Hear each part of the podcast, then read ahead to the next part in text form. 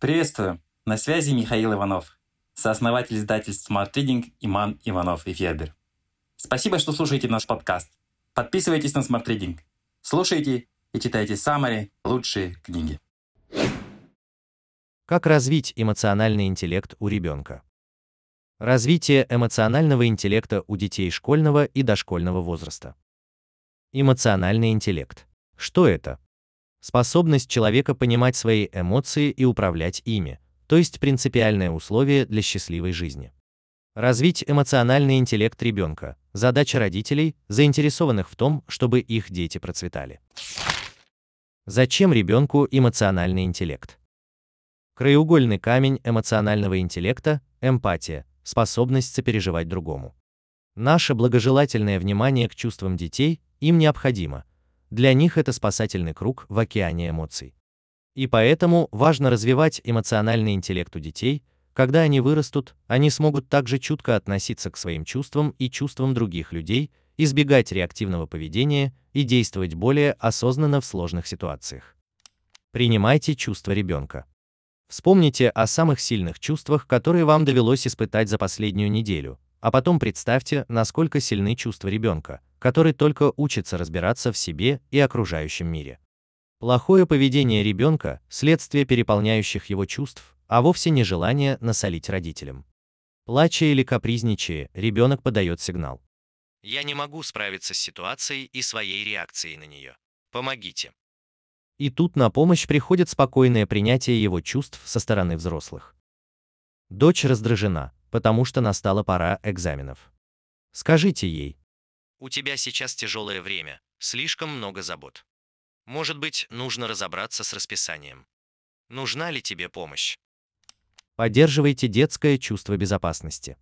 Спокойная реакция родителей учит ребенка, что его эмоциональная жизнь не опасна и не постыдна, а вполне управляема. Спокойная реакция родителей дает ему возможность почувствовать себя в безопасности и позволяет осознать те глубинные эмоции, которые вызвали истерику, горе из-за разбитой игрушки или стыд за полученную двойку. Чем быстрее его эмоции получают признание, тем легче ребенок учится не отождествляться с ними, отпускать их, не застревая в болезненной ситуации. Будьте рядом. Не стоит посреди эмоциональной бури не приказывать ребенку успокоиться, не стыдить за чувства. Вроде фразы «мальчики не плачут». Все эти реакции лишь загоняют эмоции вглубь детского подсознания, не давая им выхода и объяснения. Тем более нельзя наказывать ребенка за испытываемые чувства. Приказ отправляться в свою комнату и подумать о поведении приравнивается к жесткому наказанию. Так родитель оставляет ребенка наедине с разрушительными переживаниями, лишая чувства защищенности. Наказание подрывает самооценку детей. Они чувствуют, что переживаемые ими чувства порочны. Ребенок должен знать, что вы рядом и готовы помочь. Признайте его беду. Тебе так грустно, что игрушка сломалась. Или, если не понимаете, в чем дело, скажите о том, что видите. Вижу, как ты расстроен. Смысл этих слов – все в порядке, каждый иногда грустит. Ты в безопасности, я здесь. Устанавливайте границы. Сопереживание чувствам ребенка не значит, что вы одобряете их, это значит, что вы признаете существование таких эмоций. Разумеется, ребенку нужны ограничения. Он не может обзывать родителей, бить братьев и сестер и прочее. Такое поведение тоже сигнал о помощи. Мол, дайте мне разобраться в окружающем мире, покажите границы. Поэтому определение четких правил должно идти рука об руку с эмпатией. Ты можешь злиться сколько угодно, но я не позволю тебе ударить другого. Ты можешь рассказать о своих чувствах, не причиняя боли другим. Ребенок, родители которого доброжелательно устанавливают правила поведения, понимает, он не всегда получает то, что хочет, но получает нечто лучшее, понимающего родителя. Он чувствует, что, несмотря на происходящее, родительская любовь безусловна, а это главное для формирования детской самооценки. Воспитание эмоционального интеллекта ребенка. Упражнение. Чтобы развить эмоциональный интеллект ребенка, не нужны какие-то особенные усилия. Ниже перечисленные пункты даже сложно назвать упражнениями. Это просто совместное времяпрепровождение, которое пробуждает в ребенке эмпатию и работает на ваши с ним отношения. Учите ребенка следить за своим настроением. Так, Похоже, мы оба выходим из себя, но давай-ка сделаем перерыв. Учите описывать переживаемые чувства, рассказывать о них или рисовать. Положительных эмоций это тоже касается. Говорите с ребенком о своих собственных эмоциях, делитесь настроением по разным поводам. Не вините ребенка за то, что он рассердил вас. Это не он рассердил, а вы сами по собственной воле рассердились. Читайте вместе с ребенком. Книги – мощнейшие усилители эмпатии.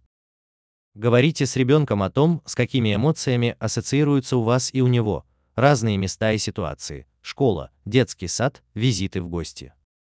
Запланируйте ежедневное время, когда ребенок мог бы рассказать вам о своих переживаниях или впечатлениях, перед сном, за ужином.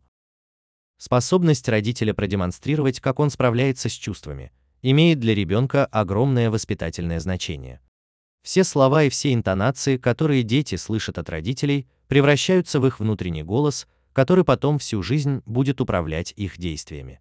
В тревожных семьях не вырастают оптимисты, так что родителям следует начать с себя. К примеру, пятилетний сын не выключил игровую приставку, когда вы сделали ему замечание. Прошло полчаса, а он продолжает играть, и теперь вы вне себя от ярости. Очевидно, ребенок просто нуждался в том, чтобы вы доброжелательно помогли ему в трудном деле дисциплины. Папин окрик же сообщит ребенку одно – родитель сам бессилен перед эмоциями. Эмоциональный интеллект помогает решать проблемы. Как только ребенок чувствует, что понят и принят, его эмоции начинают разряжаться, чувства уступают рассудку, и возникает простор для решения возникшей проблемы. Иногда дети могут решить ее сами, иногда им нужна родительская помощь. Но не стоит поддаваться порыву решить проблему за ребенка. Такое поведение убеждает детей в том, что родители не уверены в их способности справиться с задачей. Рассуждая с ребенком о трудностях, придерживайтесь позитивных формулировок, так проблема превратится для него в задачу.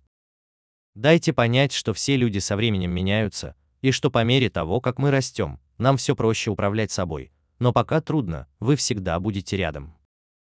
Сопереживайте чувствам ребенка, но не оценивайте его. Когда мы придаем слишком большое значение достижениям детей, те чувствуют, что их оценивают, неважно позитивно или негативно, и впадают в беспокойство.